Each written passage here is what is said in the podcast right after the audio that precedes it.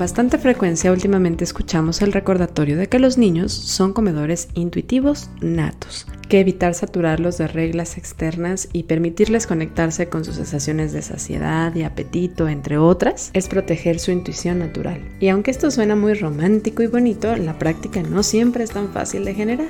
Por eso, dedicamos este episodio de Ser Nutritivo Podcast a responder las dudas más comunes sobre la alimentación intuitiva en los niños, tales como cómo se ve y se vive la alimentación intuitiva en las diferentes etapas de la niñez.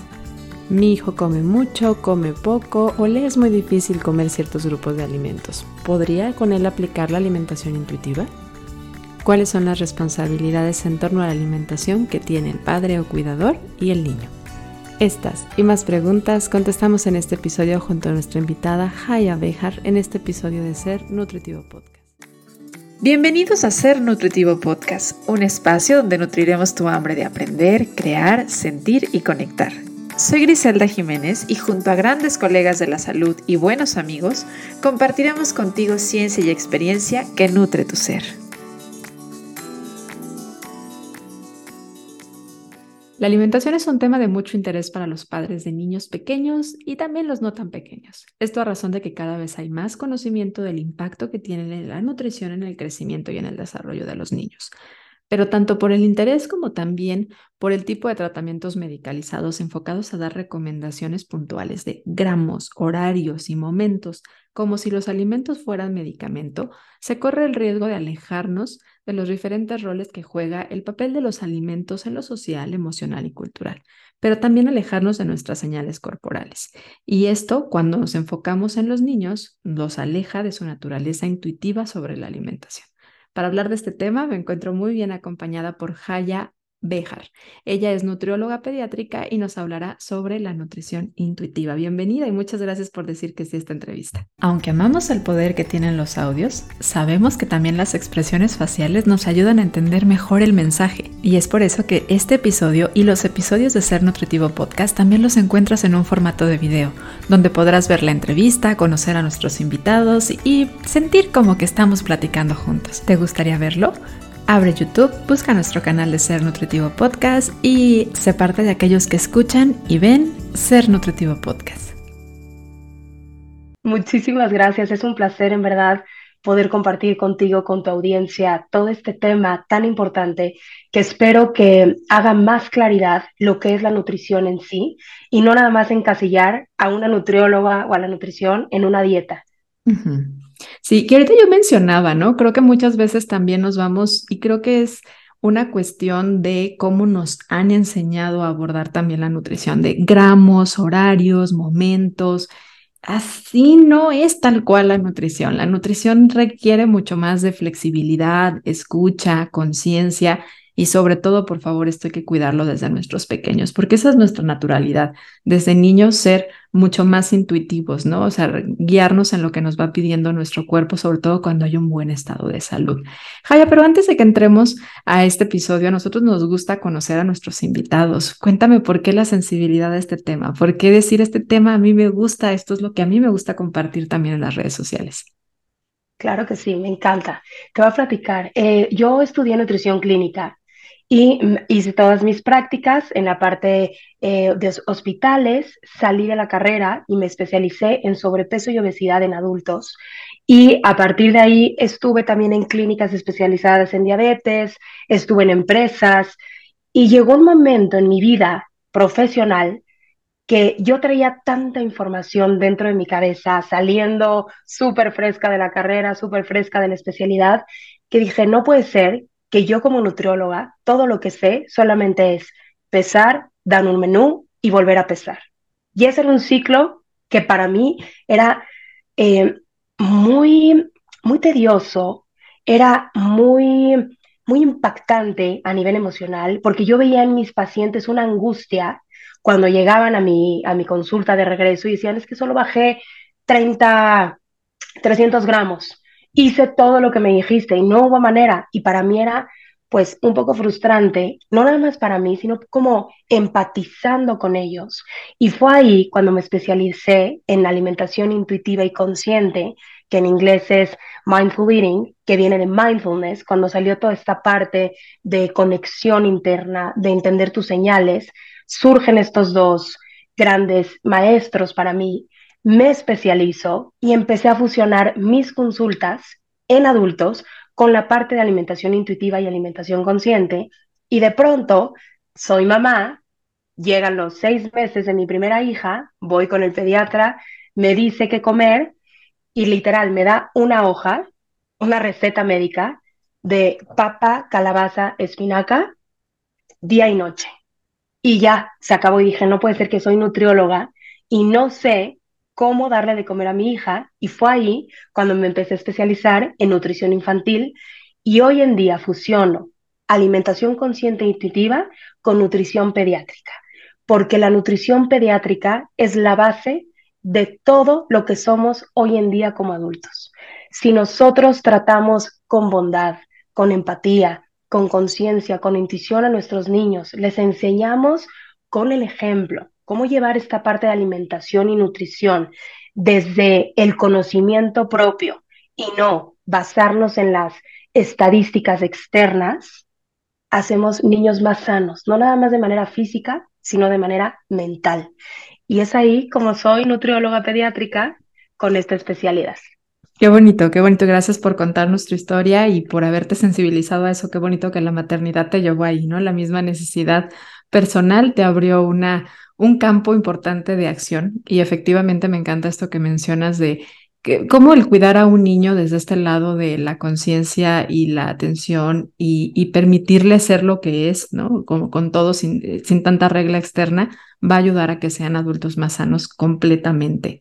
Y me gustaría pedirte que me ayudes a hablar un poco sobre cómo se ve yo creo que antes de hablar de qué es la alimentación intuitiva, porque aparte es la primera vez que hablamos de alimentación intuitiva en Ser Nutritivo Podcast, me llamó la atención que es un tema que no hemos ido abordando a pesar de que hemos hablado mucho relacionados a, y qué padre empezar con los niños, ¿no? Que creo que es el momento ideal para, para que quitemos mucho de estas reglas externas, ¿no? Y que, que evitemos que lleguen estas reglas externas. Pero más que hablar de qué es, me gustaría que hablemos de cómo se ve. ¿Cómo se ve una alimentación intuitiva en un niño en sus diferentes etapas? Tú ya mencionabas a tu bebé. No es lo mismo a los seis meses una alimentación intuitiva que al año, cuando es escolar, preescolar, creo que también va moviéndose, pero ¿cómo se ve? Perfecto. Esta pregunta me encanta porque es muy importante entender que desde que nacemos todos los seres humanos, nacemos con esta intuición. Por eso los niños tienen esta forma de comunicación, esta forma de lenguaje a través del llanto. Cuando tienen hambre, lloran, ya sea que mamá le dé pecho o le dé botella con fórmula. Ellos, cuando ya se llenaron, quitan la cabeza, mueven la mano, hacen señales o lloran también para darte a entender que ya están satisfechos. Entonces, esta intuición viene de manera nata desde que nacemos, viene con nosotros, viene como un chip integrado, pero a medida que pasa el tiempo, esta intuición se va perdiendo. ¿Por qué? Porque llegan los seis meses empieza la alimentación complementaria y en esta etapa de los seis meses a los doce meses, el primer año de vida, se le llama alimentación perceptiva. ¿Qué quiere decir? Que el adulto a cargo del bebé tiene que tener esta percepción, no nada más física, sino emocional, de lo que está tratando de decirnos nuestros niños. Cuando los sentamos a la mesa, es una parte de exploración en donde los niños utilizan todos sus sentidos. Nosotros podemos decir que alimentarse es una de las actividades más fáciles que hay en el mundo. Y no es así. Utilizamos una cantidad enorme de músculos, tenemos que tener todos nuestros sentidos completamente regulados, tenemos que tener una posición perfecta para poder estar en balance y aceptar el alimento que viene a nuestra boca. Entonces, el alimentarse es una de las actividades más complejas que existen. Y cuando nosotros no tenemos esta percepción como adultos, esta alimentación perceptiva, esta conexión con bebé, es ahí cuando si hace cara, yo concluyo que ya no le gustó. Entonces ya no le voy a dar ese alimento porque ya me hizo una cara. Pero no necesariamente fue una indicación de que no le gustó. Puede una indicación de es un alimento nuevo, una temperatura nueva, una textura, un sabor, una forma nueva que están explorando. Entonces, nosotros como adultos, como venimos con un chip también integrado por nuestras vivencias, concluimos muchas cosas. Ahora, esta parte de plato vacío es igual a que comió bien, plato lleno es que comió pésimo. Entonces, es ahí cuando nuestras creencias nos hacen entender entre estos dos conceptos el que comió bien o mal. Pero cuando llegan a consulta conmigo y me dicen es que mi hijo come pésimo, pésimo a los ojos de quién? Porque puede ser que su intuición integrada, su intuición le esté diciendo que en ese momento no necesita más. Y hay niños que tienen un apetito muy bajo, hay niños que tienen un apetito muy alto. Hay situaciones físicas de salud, de alergia, de eh, situaciones de estado físico, me refiero a las actividades que hacen, que puede ser que requiera más o que requiera menos de alimentos. El apetito varía muchísimo de un día a otro y de una hora a otra. Puede ser que en la mañana no coma nada y de pronto en la comida coma todo, o puede ser que todo el día no comió nada o coma muchísimo. Entonces, nosotros es muy importante ser guías para nuestros chiquitos, pero guías de manera positiva hay algo que me gusta a mí mucho comentar en que debemos de ser más acompañantes que vigilantes. Mm. Quiero que hagan un ejercicio y los que son papás, mamás, estén en la mesa y cómo funciona la dinámica familiar. Es una dinámica en la cual ustedes platican su día, sus hijos platican de su día, o ustedes están, ya come, ya jugó, cuántas cucharadas lleva, ya siéntate, o sea, estamos poniendo toda nuestra atención enfocada al 100% en si comió o no, cómo comió o lo que está haciendo en la mesa, o realmente es un momento de conexión.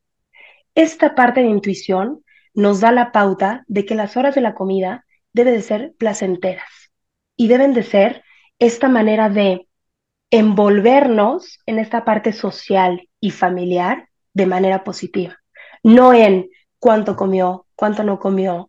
Es muy importante entender que obviamente todas estas conductas que los papás tenemos es porque queremos lo mejor para nuestros hijos. Y obviamente eh, el ver que si está comiendo relativamente bien o relativamente mal, pues puede impactar a su salud y es ahí en donde viene nuestra preocupación. Entiendo perfectamente. Pero más adelante quisiera hablar de los focos rojos que nos pueden dar la pauta en las cuales puede estar impactando su nutrición y que sí debemos estar poniendo atención. Hay muchas otras causas por las cuales un niño no quiera comer. Hay causas de manera cognitiva, que son parte de su desarrollo normal y de la, del crecimiento, tanto físico como mental, neurológico, que debemos nosotros estar atentos en saber que si esto pasa a cierta edad, es normal.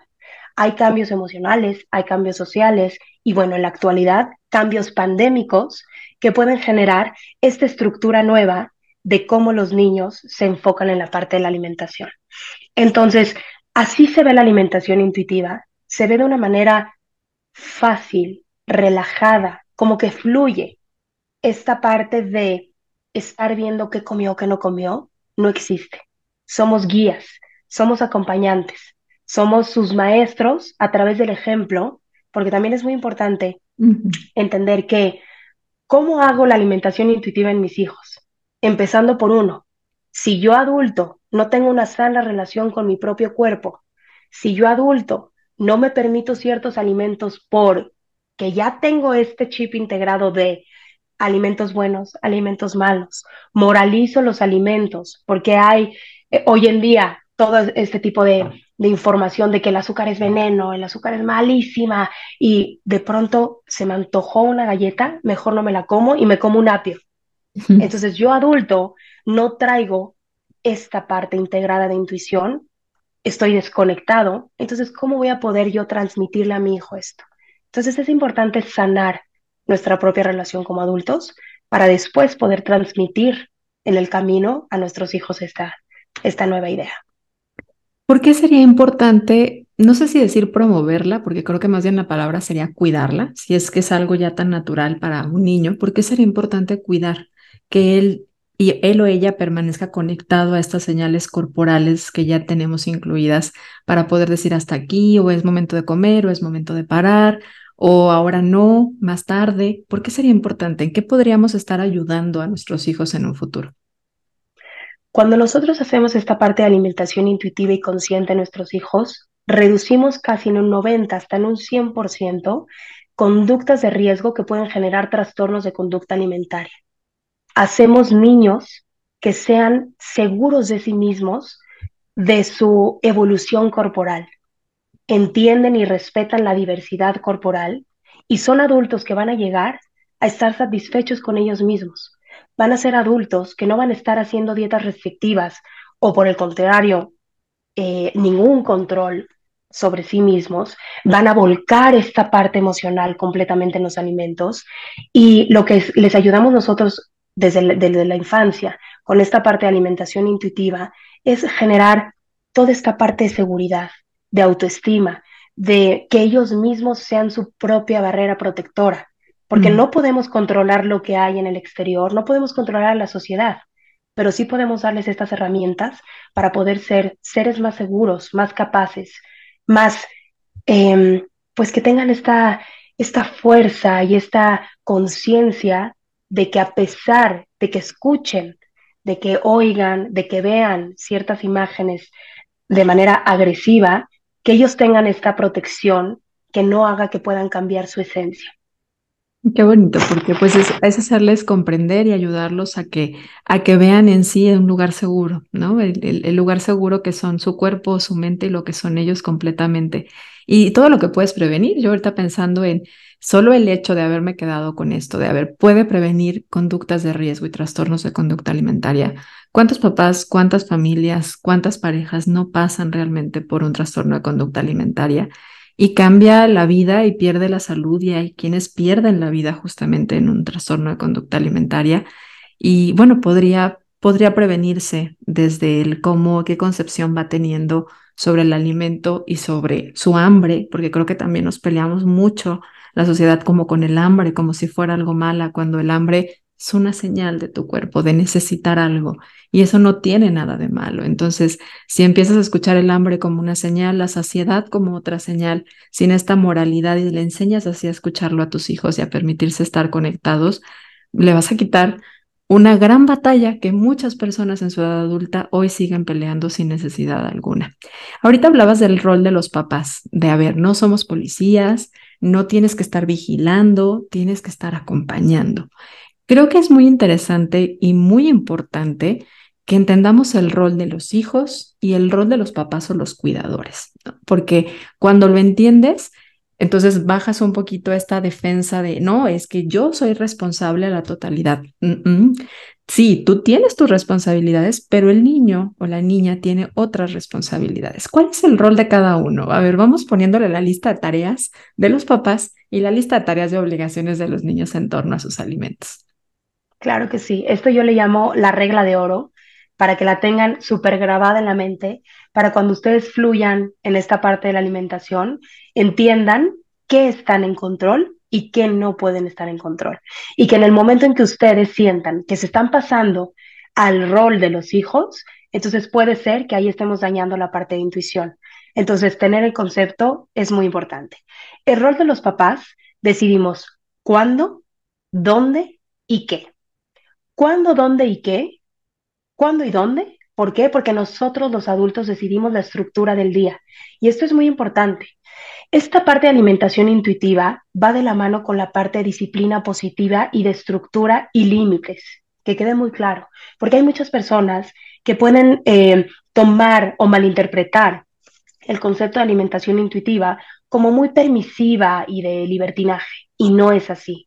Es esta parte de estructura de disciplina, de conciencia, y nosotros los papás decidimos las actividades, porque los llevamos a la escuela, porque decidimos las eh, actividades extracurriculares, nosotros decidimos la hora del desayuno, la hora de la comida, del snack y de la cena.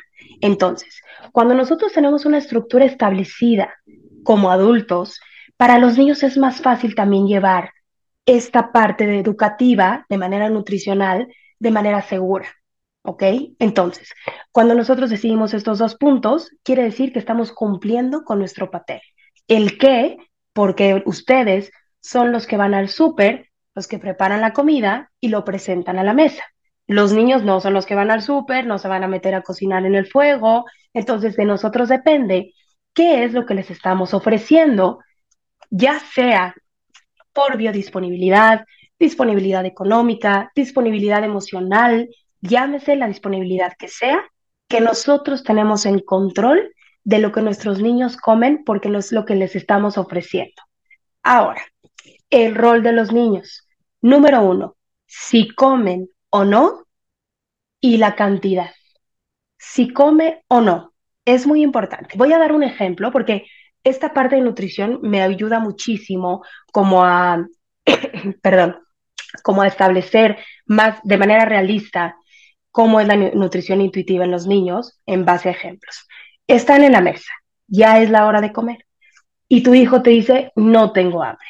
Ok, lo que habíamos hablado previamente, la hora de la comida es un momento de conexión, de comunicación y familiar y social. Entonces le podemos decir, ok, no se vale que no tengas hambre, pero tú tienes que estar consciente que ya no vas a poder comer hasta que termine tu clase de ballet o tu clase de fútbol. ¿Ok? Esto va a ser dentro de tres horas. Tú decides si comes ahorita o si no comes hasta la hora del, del snack. ¿Ok? Entonces, ahí en ese momento puede ser que el niño dijo no, nada más por decir no. Puede ser que se pudo haber sentido mal y realmente no tenía hambre. Puede ser que comió mucho en el lunch y su apetito está por el suelo y en ese momento no tiene hambre y se respeta.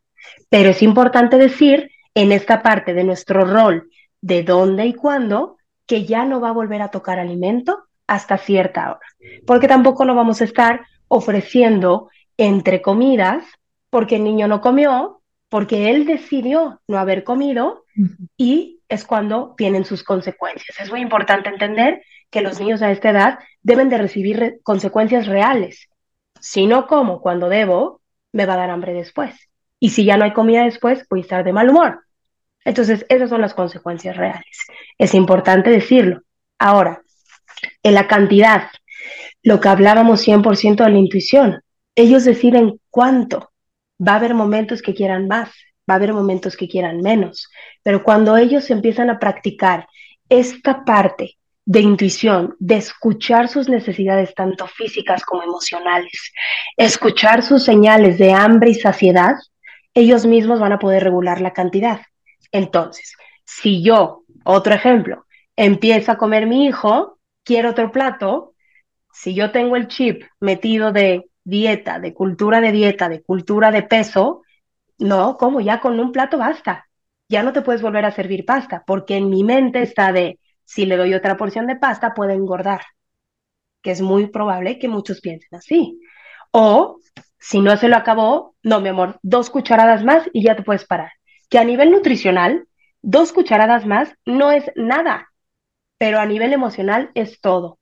Y es ahí cuando empiezan a perder su señal y su conexión. Quiere decir que lo que me está diciendo mi cuerpo no importa y tengo que seguir comiendo o dejar de comer para que mi mamá o mi papá no me regañen, para que mi mamá o mi papá me den el postre, o para que mi papá o mi mamá me lleven al parque, ¿no? Entonces, es ahí cuando es importante tener en mente en qué estamos encargados los adultos y de qué se encargan los niños. Y hablabas de la responsabilidad de los papás, entonces es el horario en el que van a comer, o sea, es mucho hacerles rutinas, ¿no? El poder que tienen las rutinas. Al final les vas a enseñar a hacer hábitos, así como le enseñas que para antes de irse a dormir se tiene que lavar los dientes, le enseñas en qué momento del día es momento de comer. Pero habrá alguna mamá que diga, a ver, a ver, sí, pero ¿qué tal si no está queriendo comer porque están los primos y entonces está distraído? Me lo traigo a la mesa porque es momento de comer y convivir aunque no lo haga que se, que se esfuerce por comer, pero sí me lo traigo o lo dejo allá jugando con los primos o viendo la tele. Estar juntos cada jueves en un episodio nuevo es maravilloso. Sin embargo, nos encantaría estar mucho más cerca. ¿Qué tal si a partir de ahora nos encontramos en las redes sociales? Encuentra Ser Nutritivo Podcast dentro de Instagram y en Facebook. Y encuéntrame a mí, la voz de Ser Nutritivo Podcast, como Nutrióloga Gris en Instagram y en Facebook como Body Sante. Nos vemos en las redes.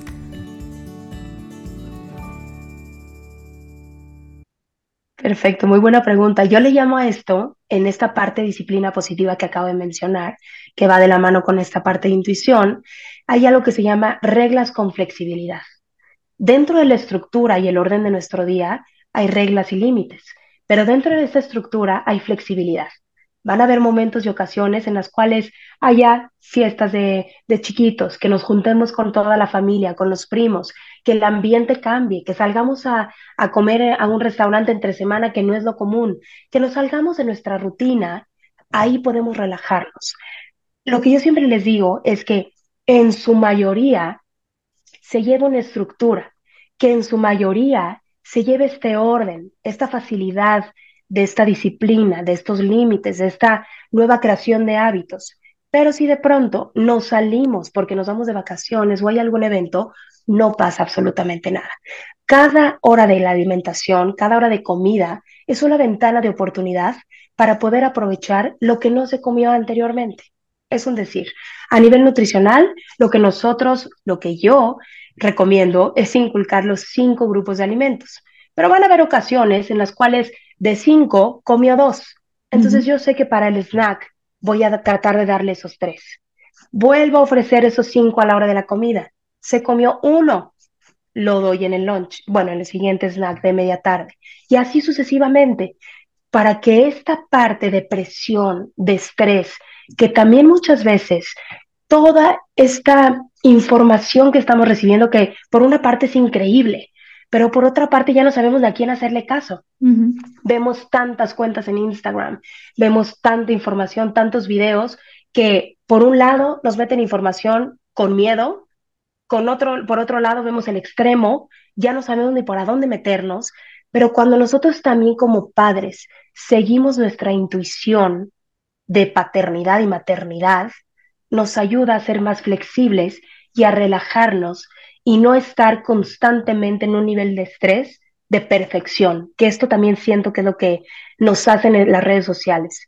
No existen familias perfectas, no existen niños perfectos. Yo como mamá de dos chiquitas, nutrióloga, he tenido todas estas situaciones que yo he hablado con ustedes. Y no por ser nutrióloga infantil y que hablo de alimentación intuitiva, pues a veces no se cumple al 100. ¿Por qué? Porque somos seres cambiantes seres holísticos, seres integrales. Pero cuando damos la pauta de conexión y de flexibilidad, todo esto fluye más fácil. Claro, entender en ese contexto, entonces el niño está nutriendo otra parte de su ser, ¿no? A lo mejor esta parte del juego, la conexión, la pertenencia que da el estar compartiendo con sus primos. Obviamente, si a lo mejor es la tele, oye, tal vez hay que alejar del momento de la comida y buscar como esta parte de, de ir poniendo estas con esa flexibilidad, pero sí estas, estas reglas cuidadosas, ¿no? De, bueno, la hora, cerca de la hora de la comida, sí sé que siempre que le digo vente a comer, está distraído en la tele y no quiere, no se la voy a aprender cuando voy a hacer de comer, mejor lo voy a poner a hacer otra cosa que tal vez sí le permita escuchar con mayor facilidad que es momento de comer y las sensaciones que él tenga de que ya tiene hambre.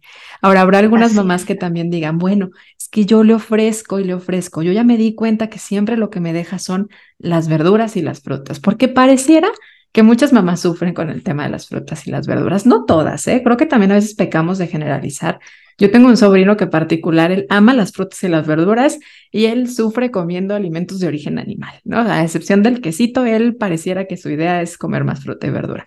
Pero habrá algunas mamás que efectivamente el tema es que les cuesta más trabajo que sus hijos les reciban este tipo de estos grupos de alimentos. Y sabemos que son importantes en materia de vitaminas y minerales. ¿Qué se hace en estos casos para ser respetuoso de esta parte de la intuición de los niños? Ok, es muy importante saber que los problemas de alimentación de manera selectiva se tienen que llevar con un profesional y hay ciertos puntos en los cuales podemos relajarnos, en que puede ser una etapa, pero si llega a, pasar más de cierto tiempo de años o meses, es importante que un profesional de la salud lo diagnostique. Hay situaciones de alergia, de intolerancias, problemas gástricos, problemas de mala absorción en el intestino, problemas de selectividad alimentaria que viene por un mal o una disfunción en el procesamiento de regulación sensorial. ¿Qué quiere decir esto? Que alguno de nuestros sentidos no está al 100.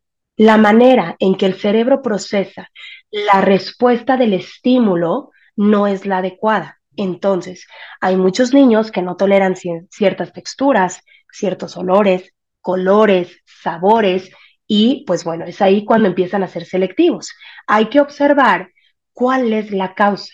¿ok? Entonces, si los niños realmente quitaron por completo un grupo de alimentos, es muy probable que pueda ser alguna parte de regulación sensorial, hay que descartar ciertas alergias, como lo había mencionado. Entonces, no nada más se trata de manera conductual, porque me han llegado muchos pacientes que me dicen es que es, eh, tiene una personalidad súper determinante y es muy difícil y no quiere comer. No, su personalidad puede ser desencadenada de esa manera porque de manera cognitiva y cerebral y neuronal no le está permitiendo procesar toda esta información de manera correcta. Entonces los niños tienen este bloqueo y esta desesperación en que no puedo, o sea, un ejemplo, para lo que nosotros podía decir, ay, qué rico huele a caldito de pollo, para un niño puede oler a huevo podrido.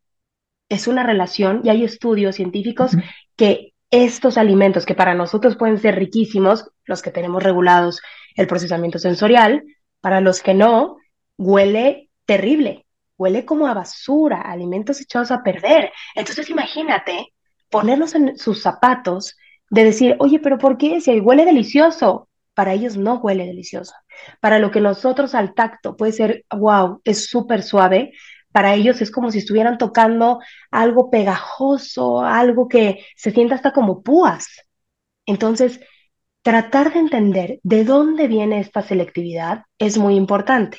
Ahora, supongamos que un profesional de la salud descartó cualquier tipo de situación de las que acabo de mencionar y solamente es un proceso por el cual está pasando de manera conductual, de manera en desarrollo normal y tradicional del niño ¿qué podemos estar haciendo? A lo que iba con bajar el estrés es, hay ciertas frutas y verduras en las cuales comparten muchas vitaminas y minerales. Entonces, si mi hijo no comió espinaca, puede ser que yo le pueda dar algo de un cítrico y puede estar compensando la cantidad de vitaminas y minerales que tiene un alimento. Si mi hijo no comió un jitomate, entonces le puedo dar una guayaba. ¿ok? Entonces, comparten, es, como una similitud en la parte de nutrimentos de ciertos grupos de alimentos que no pasa nada si no está comiendo frutas, si no está comiendo verduras. Y lo más importante aquí también, que dentro de esta desesperación podemos eh, guiarnos por el escóndelo. Hazle hot cakes de, espinaca y ahí va a comer espinaca. ¿Y qué creen? No, no está comiendo espinaca. O sea, la exposición a la espinaca no está hecha cuando vea una espinaca, no la va a querer. Rechazando. Exacto. Entonces, lo que yo les recomiendo es mejor hacer una exploración paulatina con todos sus sentidos, que la explore, que la huela, que la sienta, que la toque, que la vea, que sea como una exploración de juego con el alimento que ustedes quieren integrar, después que te ayude a cocinar y después que lo pruebe. Es como un paso. O sea, tenemos que subir escalones. No podemos nosotros pretender que de la noche a la mañana presentarle una calabaza cuando ni siquiera la puede tocar. Cuando si la ve, la rechaza. Entonces, si todos los sentidos la rechazan, en el gusto no lo va a aceptar. ¿Ok? Entonces, esto es muy importante.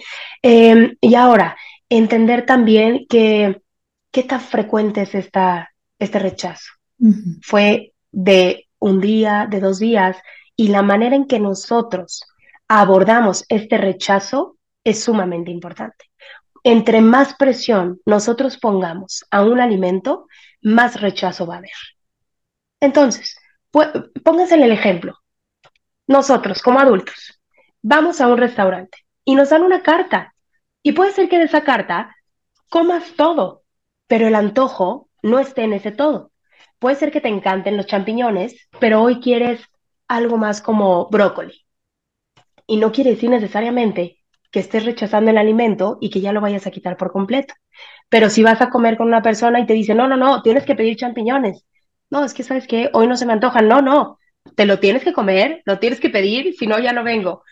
Tú automáticamente generas una barrera de defensa y de rechazo y ahora dices, ah, pues ahora ya no vuelvo a comer champiñones en mi vida eso puede ser una traducción cognitiva y psicológica y emocional, que es un mecanismo de defensa que los niños también hacen entre el alimento que más presión me hacen es el que más rechazo. Ahora, las proteínas es un grupo de alimento que es el, uno de los más difíciles para los niños y es muy normal porque hasta como adultos tú comes carne y a veces es como chiclosa, o sea, cuesta trabajo poderla masticar, poderla deglutir. Ahora imagínate en una mandíbula pequeña, con músculos que apenas se están formando, con esta habilidad que apenas se está desarrollando, pues obviamente es más fuerte. Ahora, si nos vamos a proteínas suaves que vienen del pescado, pues el olor no es el más agradable. Entonces, pues obviamente este grupo de alimentos es el que más complejidad tiene.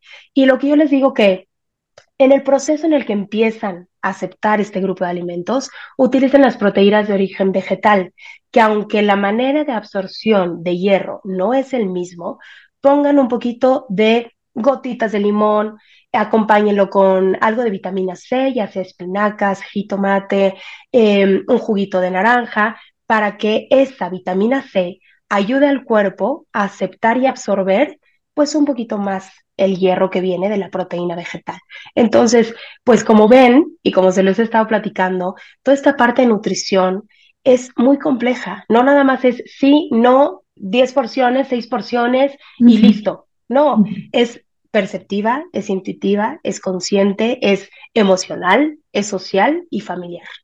intentando darle voz a los papás, porque ahorita que ponías el ejemplo del restaurante, habrá algunos que sean más consentidores y digan, ok, mijito, hoy no quieres brócoli, déjate agua entonces lo que sí se te antoja que son las calabacitas. Si los papás son los que deciden el qué van a comer, el qué van a aportar, ¿qué tendrían que hacer en este caso donde el niño hoy diga, hoy yo no quiero este alimento? ¿Tendrían realmente que pararse los papás a hacer otro alimento o pensar en el siguiente tiempo de comida, aporto algo que pueda, digamos, como compensar lo que no comió ahorita? Ok, ahí nuestro rol lo debemos de, mantener firme. Y firme, pero voy a lo mismo, con flexibilidad, pero a lo que voy. Número uno, si nosotros les damos la opción de que lo que hay en la mesa lo rechaza y yo te voy a cocinar otra cosa, entonces le estoy dando un mensaje en el cual tú puedes rechazar cuantas veces quieras lo que hay en la mesa, porque tú vas a tener la seguridad que hay otra alternativa. Entonces eso está muy mal. Sí, porque también no vamos a estar de restaurante a ver qué se le antojó, porque ¿qué crees? Te va a decir, quiero una quesadilla, le traes la quesadilla, ay no, ¿sabes qué? Quiero un sándwich. Entonces así va a ser, porque estamos dando un mensaje erróneo. Entonces, yo papá, yo mamá, hice el menú, lo presento en la mesa, ay no se me antoja nada. Ok, mi amor, no tienes que comer, si no se te antoja nada, te respeto, te entiendo, pero esto es lo que hay. Y puede ser que hagan berrinches y puede ser que sea un momento de es altamente probable. Sí, es altamente probable, pero también nosotros debemos estar conscientes de que de cómo recibir el golpe, ¿no? Porque muchas veces de con tal de no escuchar el berrinche, con tal de no escuchar que llora, que se queja, ah, ya, le hago lo que sea. Y no me estoy basando en, la parte nutricional, me estoy basando en la parte de crianza y conductual. Entonces, entiendo, muchas veces como adultos venimos sobrepasados de presiones, de, de, situaciones económicas, de situaciones laborales, familiares, sociales, personales, que lo último que quieres es aventarte un round de estar escuchando a nuestros chiquitos hacer ese, ese, ese berrinche. Pero es muy importante mantenernos firmes. Sí, esto va a durar dos, tres días, pero cuando nosotros ya damos la pauta, los niños van a saber que esto es lo que hay. Eso es lo que hay y no más. Ahora, dentro de esta flexibilidad, podemos armar con ellos el menú. El menú de la semana, nos sentamos con ellos un domingo, que es cuando más tranquilos estamos todos, sin correr, sin prisas, mayor conexión. Y a ver, vamos a empezar. ¿Qué hay de desayuno el lunes, de lunch, de comida, de colación, de cena? Podemos ser flexibles el, ese día ustedes escogen el, el lunch o la colación. Y es probable que escojan papitas y escojan eh, pastelitos y no pasa nada, ¿ok? Porque estamos compensando durante todo el día todo lo que va a haber. Ahora, a la hora de la cena, podemos ofrecer dos opciones controladas que yo sé que cualquiera de estas dos opciones que escoja, yo estoy garantizando su correcto desarrollo nutricional, cualquiera de las dos formas. Pero a nivel cognitivo, ellos están teniendo el control. No está siendo algo impuesto. Entonces, puede ser que para flexibilidad y mejoría también de la estructura, desayuno y comida es fijo y la cena es flexible. Okay. Y así estamos jugando en esos roles. Y me pongo a pensar un poquito luego en el, en el rol del, del papá, ¿no? De que dice, es que ¿cómo lo voy a dejar sin comer? O sea, al final es el proveedor, sabemos que es nuestra función, ¿no? Y pensar en la comida, en, le voy a decir es esto o nada, cuesta mucho trabajo, pero es la forma de hacerlos entender que es el momento, que tú eres quien pone el alimento y qué es lo que hay. Y en la mayoría de los casos, cuando le dé hambre, eso va a comer. Si tú le dices esto hay, eso va a comer. Cuando sea verdaderamente un hambre, pues el niño va a ir a buscar el alimento que había. A lo mejor no, no es que ya se le antojó, simplemente ya entendió que efectivamente tiene hambre y tiene necesidad de alimento. Así que no quitar esta, esta importante, pues ahora sí que característica de cuál es nuestro rol, ¿no? ¿Cuán, ¿Qué alimento voy a dar? Lo decido yo como papá, no por soberbia, por el bienestar y porque también estás generando un tema de disciplina, ahorita que hablabas de la disciplina. O sea, la comida es una forma también de aprendizaje, de disciplina, de comportamiento, de conducta no nada más le estás proveyendo alimentos o nutrimentos, también le estás enseñando reglas en cuestión social, familiar, pertenencia, que no se las pierda, ¿no? No dejes que se las pierda por, por entrar en, en, esta parte de, de, exceder en la flexibilidad o caer en el otro extremo de no ser nada flexible, ¿no? Pensando también en los niños, en las problemáticas que los papás pueden llegar a tener, que es que come mucho, come mucho, de verdad tengo que ser respetuoso de que coma tanta cantidad yo me preguntaría mucho comparado con quién, pero ¿cuál sería tu reflexión para estos papás que tengan esta sensación de agobio de que su hijo constantemente tiene hambre o come más? ¿Es que ahora Spotify te permite calificar tus podcasts favoritos? Si estamos dentro de tu lista, califícanos con 5 estrellas. Esto nos ayuda a posicionarnos de mejor manera en Spotify y lograr crecer nuestra comunidad. ¿Cómo hacerlo? Ingresa al perfil de Ser Nutritivo Podcast en Spotify. A un lado de la campanita encontrarás tres puntos en vertical seguido del texto que dice calificar este programa. Califícanos y ayúdanos a crecer. Ahora sí, regresamos al episodio. Perfecto. Me gustaría también agregarle el come poco. Entonces, vámonos a los dos extremos. Come mucho y come poco. Hay que entender cómo está haciendo su rutina. Los niños necesitan de una estructura para poder desarrollarse en todas sus áreas de manera correcta. Entonces, si yo tengo un niño que está teniendo unas tardes monótonas, que está todo el tiempo en el iPad, que está todo el tiempo en el celular, que está con electrónicos, que no está al aire libre, que es un niño que pasa mucho tiempo encerrado. Es ahí cuando la parte emocional puede surgir y empiezan a tener conductas con la alimentación, ya sea de rechazo o de eh, eh, sobrepasarse, entre comillas, sobrepasarse, pero que todo el tiempo estén teniendo esta parte de hambre sin tener el ciclo de, saciedad, que no lo estén completando. ¿Por qué? Porque los niveles de, eh, de emoción no están regulados. Es ahí cuando entramos nosotros y tenemos que escuchar a nuestros hijos. ¿Cómo estoy viendo a mi hijo? ¿Cómo está en la parte social en la escuela? ¿Cómo está en la parte académica? Porque aunque ustedes no lo crean, los niños viven mucho estrés y más en esta era y en esta etapa post pandemia, de redes sociales, de verdad viven cambios muy fuertes, aunque ustedes no lo crean. Tengan mucha comunicación, entiendan a sus hijos, compréndanlos, más de que todo el tiempo estemos eh, queriendo como controlar ciertas conductas, que todo el tiempo estemos corrigiendo, basémonos más en conexión. Pongan en una balanza qué tanto conectan y qué tanto corrigen. Si la parte de corrección está más alta que la de conexión, entonces es ahí la conducta. A cada conducta y a cada respuesta hay una circunstancia y hay una causa. Es como un iceberg. Vemos solo la punta, pero por debajo hay todo un mundo de situaciones que debemos de controlar. Entonces, si un niño está teniendo esta parte de no estoy controlando mi hambre, no estoy controlando mi saciedad, hay algo más a fondo que debemos estar observando. No quedarnos como con eso como si fuera el problema. Sí.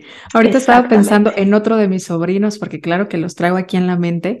Hace poco mm. fuimos a un restaurante y estábamos, pedimos pizzas, ¿no? Y en realidad en algún momento parecía una pizza ahogada en salsa catsup.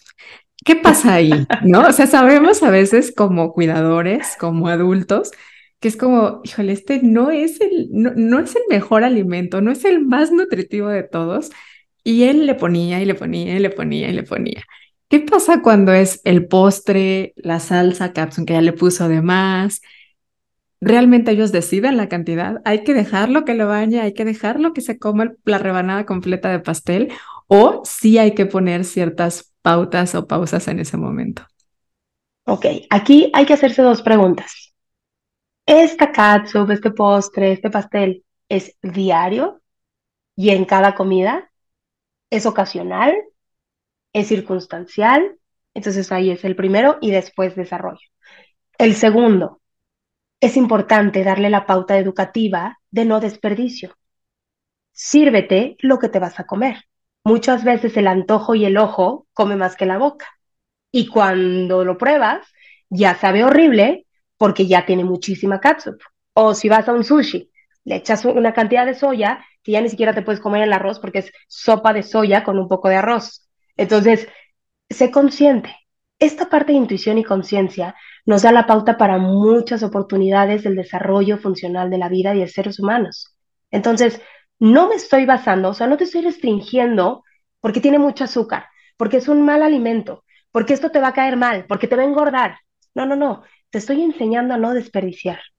Te estoy enseñando a que realmente seas consciente de lo que necesitas, más allá de tu antojo, pero que si necesitas más, sírvete poco a poco. Si ya está, listo, ya no vas a desperdiciar un alimento. Entonces, esto es muy importante. Si no es un consumo diario y súper frecuente, entonces hay que relajarse. Si estamos en un cumpleaños y quiero una segunda rebanada, esta también es una reflexión no les damos la segunda rebanada porque tú adulto no te permitirías comer la segunda rebanada o si te la comes estarías con una culpa enorme diciendo, no, no puede ser, ya me comí dos rebanadas, entonces mañana compenso, mañana como pura lechuga. Entonces ese mensaje indirectamente lo estás transmitiendo. Porque si fueran dos rebanadas en el lunch y luego también quiso en la cena y luego al día siguiente lo mismo, o sea, como que es un patrón muy frecuente, tendríamos que ver que, cómo manejarlo. Pero si es ocasional, permítete. Además, cuanto más conscientes y mayor cantidad de intuición tengamos en nuestro ser, más escuchamos a nuestro cuerpo. Hay veces que aunque haya un pastel enfrente de nosotros, decimos, ¿qué crees? No se me antoja. A mayor restricciones es cuando más se me antoja eso. Si yo vivo en una casa en donde me controlan completamente los dulces o los postres, voy a llegar a cualquier lugar a devorarme todo lo que haya de ese grupo de alimentos. Pero si yo tengo en mi mente y en mi conciencia que ese grupo de alimentos también está permitido, entonces yo sé que puedo comer de pronto un brócoli y un brownie y de pronto se me antojó también un pollo con unas papas. Puedo tener esta variedad y este permiso. ¿Cuántas veces nosotros hemos puesto el, hasta que no te lo acabes no tienes tu postre? ¿O cuántas veces has puesto, hasta que no te acabes tu postre no te doy tu brócoli? Entonces, sería otra connotación, ¿no? Si lo ven al revés, estamos dando una connotación más fuerte y más positiva al brócoli, pero haciendo esto, le estamos dando más connotación y más peso a los postres y a los dulces. Entonces quiere decir que lo que me estoy comiendo no es tanta importancia y mi premio es el postre. Entonces, estos son excelentes, son wow. O sea, es un grupo increíble, más allá de lo que sepa. Entonces, ¿Cómo, cómo, el, cómo, lo se educa, cómo se maneja es justamente lo poderoso que puede ser, ¿no? Eh, en cuestión también de, de, educación que le podamos dar. Y pensando en esta parte también como educativa, no sé si sea una cuestión solo de nutriólogos, no creo. Yo pensaría, ya me dirás tú que eres mamá y nutrióloga, pero yo pensaría que también muchas veces intentando reforzar las buenas conductas alimentarias, pareciera que damos clase cuando están comiendo, ¿no? Es que mira, te sirve para tener ojos, para que tus ojos vean muy bien, te sirve para que tu cabello te crezca muy bien. ¿Esto resulta algo favorable en cuestión de la crianza o puede ser con una muy buena intención, podría ser también algo que, pueda detonar ciertas conductas de riesgo o que estemos generando una información así de esto es muy bueno y esto es muy malo de manera inconsciente? Lo importante aquí es em, enviar información de manera positiva y no a través del miedo. ¿Qué quiere decir esto?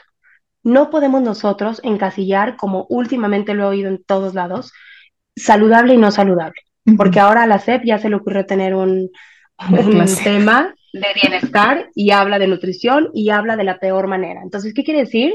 Moralizamos los alimentos encasillamos alimentos entre buenos y malos, entonces el concepto de nutrición, de lo que yo realmente, realmente quiero que impacte esta información que estoy mandando a mis hijos, pues no estás llegando de la manera correcta. Está basada en el miedo, en la preocupación y el día de mañana en una restricción. Entonces, ese término, jamás utilizarlo. Ahora, es importante entender y conocer cómo evoluciona y cómo es el cerebro de los niños en cada etapa. Yo no puedo hablarle igual a un niño de seis años que a un niño de sexto de primaria. Yo no puedo hablarle igual a un niño de seis meses que a un niño de cinco años. Entonces, en cada etapa infantil debemos utilizar un lenguaje completamente específico, claro y que pueda llegar a entender esa información. Podemos hablar a través de los colores, a través del cuerpo más adelante, cómo funcionan esos colores con las funciones corporales, a través de ello, cómo funciona la energía a través de los colores del funcionamiento corporal. Entonces, es como ir paulatinamente hablando. Y además, la hora de la comida no es una hora de clase, no están en la escuela, no es una hora de maestros. O sea, los niños no quieren que sea una hora más de cátedra. quieren que sea un momento de relajación y pasarla padre y poder hablar, reír, jugar y estar a menos. Si queremos eh, dar esta parte de información nutricional, tiene que ser fuera de la mesa, ya sea en un momento de juego, en un momento de que les pasamos algún video, eh, una plática uno a uno, a través de un libro, a través de un cuento, y ahí podemos generar esta parte de impacto positivo en información que les estamos dando no por incentivar en el momento a que se lo coma, ¿no? Porque entonces ahí sí está siendo una cuestión de presión o manipulación, ¿no? Sería la palabra, como intentando manipular a que se coma ese alimento, sí. O lucha de poderes.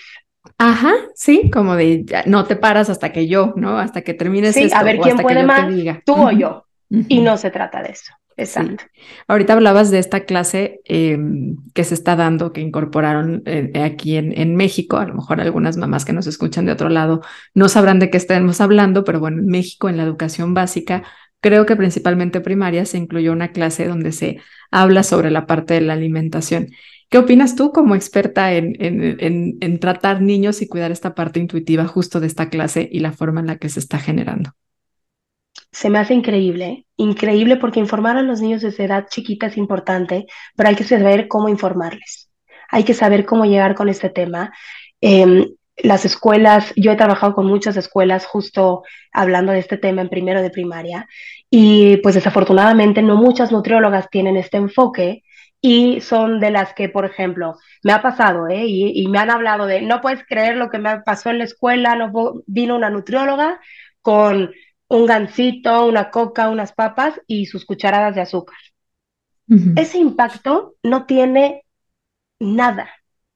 No se generó el impacto. Un niño no tiene que vivir con miedo, el de, no puede ser, ya tiene cinco cucharadas de azúcar. Imagínate un niño de cinco o seis años hablando de eso.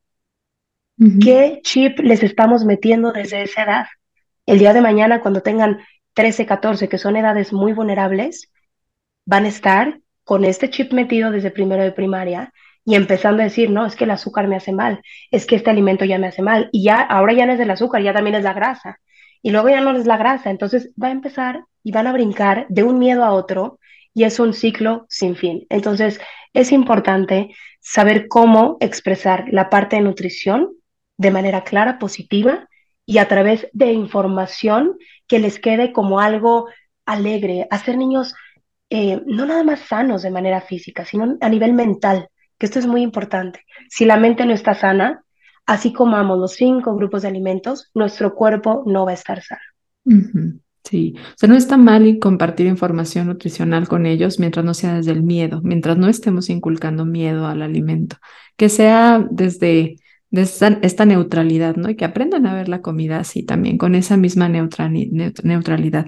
¿Qué pasa con los niños cuando tienen alergias? No quiero dejarte ir, ya sé que ya es momento de terminar el episodio, pero cuando tienen alergias, cuando tienen estas sensibilidades a ciertos alimentos, creo que algunos papás se podrían quedar con esta sensación de, bueno, con mis hijos no se puede entonces llevar a cabo o fortalecer esta parte de alimentación intuitiva porque si hay muchas más reglas, ¿no? Y mucho más cuidado y hasta cierto punto, algo de lo que hablabas al principio de no ser vigilantes, pero pues los papás saben que en ese momento tal vez tengan que estar mucho más atentos a las características del alimento y las combinaciones o la forma en la que se preparó el alimento. ¿Qué les dirías a esos papás que tienen niños con alergias o intolerancias alimentarias? Estamos cerca de llegar al final de este episodio. Gracias por llegar hasta acá. Cuéntanos, ¿te está quedando alguna duda de este tema? Ahora podrás hacérnosla llegar a través de la cajita de preguntas que colocaremos el domingo después del lanzamiento de este episodio.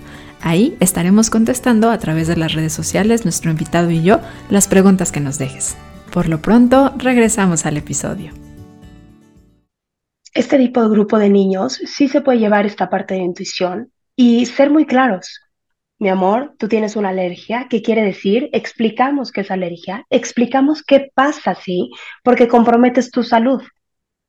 Pero ahí les estamos diciendo en las causas, no les estamos diciendo a base de consecuencias, como podría ser con un tipo de alimento de azúcar, de es que vas a engordar, o te va a crecer la pancita, o no vas a crecer bien. No, si este alimento lo comes, es probable que puedes dejar de respirar, se te cierre la garganta, te salen ronchas, o sea, hay consecuencias graves de salud. Y ser muy claros y decir, tú no puedes esta lista de alimentos. Listo. Y cuando somos claros en, este, en estas situaciones médicas, los niños fluyen. No quiere decir que porque hay un niño alérgico ya no hay intuición. Sigue habiendo y hay que fomentarla. Solamente hay que modificarla y acoplarla a su nuevo estilo de vida.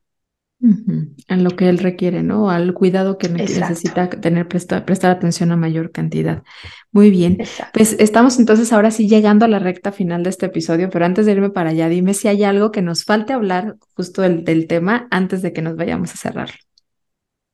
Pues eh, creo que he dado una cantidad de información eh, pues amplia bastante, a veces un poco compleja de procesar, pero espero que pueda, pueda haber llegado a tocar corazones, a crear esta conciencia, a entender en dónde ustedes realmente están parados consigo mismos, qué es lo que quieren transmitir a sus hijos y, y pues bueno, que sepan que esta parte de nutrición se debe de disfrutar, tanto ustedes como sus hijos, y que es única el comer es uno de los placeres más hermosos y más grandes que hay en esta vida y tenemos una amplia variedad gastronómica que hay que aprovechar. Coincido contigo.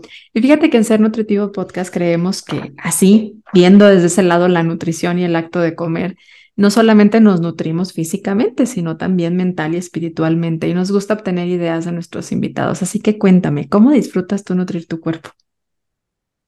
A mí me encanta nutrirme de el exterior. Me encanta estar al aire libre. Para mí siento que la naturaleza me da este poder de renovarme. Me encanta nutrirme de gente que me da cosas positivas, que me hacen bien, que me hacen estar en paz. Me encanta poder escuchar y ver en redes sociales cosas que me nutran en la mente, que me den más, que me, que me den risa, que me saquen una sonrisa, que me que mejoren mi día. A mí me gusta nutrirme así, a través de, estos placeres. A mí me encanta cocinar, me encanta, me encanta. Entonces, soy mucho de, agarrar eh, diferentes culturas gastronómicas y cocinar a mí me da muchísima paz. Es como una terapia. Qué lindo. ¿Y cómo disfrutas nutrir tu mente? Nutro mi mente a través de la meditación, a través de la conciencia plena, de estar trato muchísimo de tratar de ejercitar mi mente, de estar presente en el momento en donde estoy. De que si estoy ahorita aquí platicando con ustedes, no estar pensando en lo que tengo que hacer en media, una o en la tarde. El momento presente. Entonces, sí. ¿Y tu alma? Ay, a través de, del agradecimiento. Estamos Dar gracias por lo que se tiene y lo que no se tiene también. Mm, qué bonito. Estamos haciendo un libro de frases para futuras generaciones. Híjole, creo que a veces hablar de futuras generaciones, pues es hablar también de los niños pequeños que tenemos ahorita. Entonces, ya, ya dedicaste muchas frases para ellos y para ah, eh, darle esta emulsión también a los papás que puedan sentirse muy agobiados con la alimentación de sus niños. Pues regálanos una frase más que quieras poner ahí en el libro de la vida. ¿Qué le quieres decir a futuras generaciones? Confía en tu cuerpo, ámalo, respétalo y agradece por tu cuerpo todos los días. Muchas gracias. Gracias por esta bonita frase y gracias por este lindo episodio que yo creo que para muchos puede ser esa señal que necesitaban de confiar, confiar en el cuerpo de sus hijos también, amar ese cuerpo que tienen sus hijos y respetar ese cuerpo que tienen sus hijos con todas las sensaciones y señales que les pueda estar enviando, incluso aquellas de ahorita no quiero comer mamá o al rato sí, que a veces pueden ser un poco complicadas de manejar por estos berrinches que a veces no son sencillos, si bien los platicábamos hace rato. Aya, pues muchísimas gracias, gracias por todo lo compartido. Platícanos en dónde te encuentran, por favor, compártanos tus redes sociales. Muchísimas gracias. Estoy en Instagram como nutrición-infantil-consciente. Eh, tengo mi mail que es nutconscienten.gmail.com. A través de esos dos medios me pueden contactar. Tengo talleres, cursos, eh, todos van dirigidos a padres de familia y pues bueno, consultas de manera particular.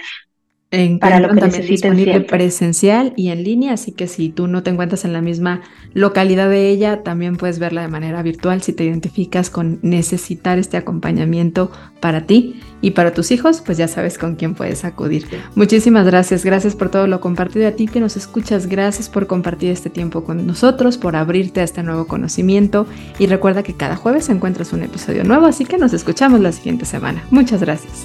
¿Tienes algo que compartir en Ser Nutritivo Podcast? Si eres profesional de la salud o en temas afines al bienestar, nuestra convocatoria para ser parte de Ser Nutritivo Podcast está abierta. Asegúrate de mandar tu solicitud de manera correcta en bodysante.com diagonal Ser Nutritivo Podcast. No aplica para marcas ni promociones de servicios. Se solicitará cédula profesional que compruebe los estudios. La selección de la participación está sujeta a la validez de los criterios de la convocatoria.